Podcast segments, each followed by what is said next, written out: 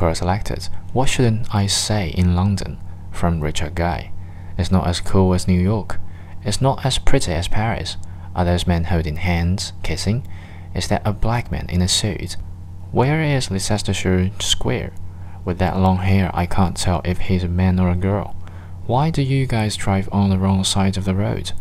This beer tastes wrong and it's too warm. What is a savory?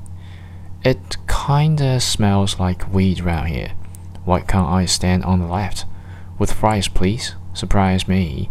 It'd be ruled by Germany if the USA didn't save her ass.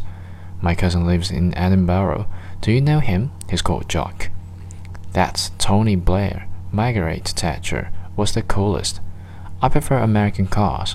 Isn't Harrods great? That Nigel Farage guy is your new leader, isn't he? You guys have a lot to learn. How come you drink so much? You guys have bad teeth.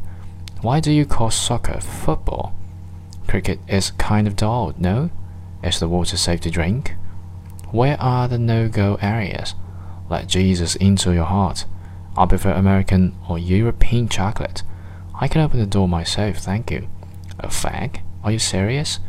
How come you don't celebrate Thanksgiving, Independence Day, Quatorze Juillet? People are way friendlier at home. It's not what I expected from watching Notting Hill. Can we meet the actual Queen?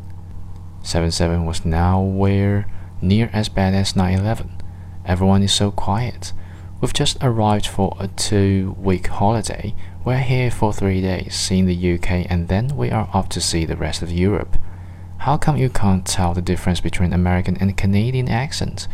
I love British comedy. Monty Python was the best 45 years ago. We have parks in New York. We have Central Park. Oxford Street is great. I don't understand that subway map. Do you have change for 50 pound note? Do you accept euros here?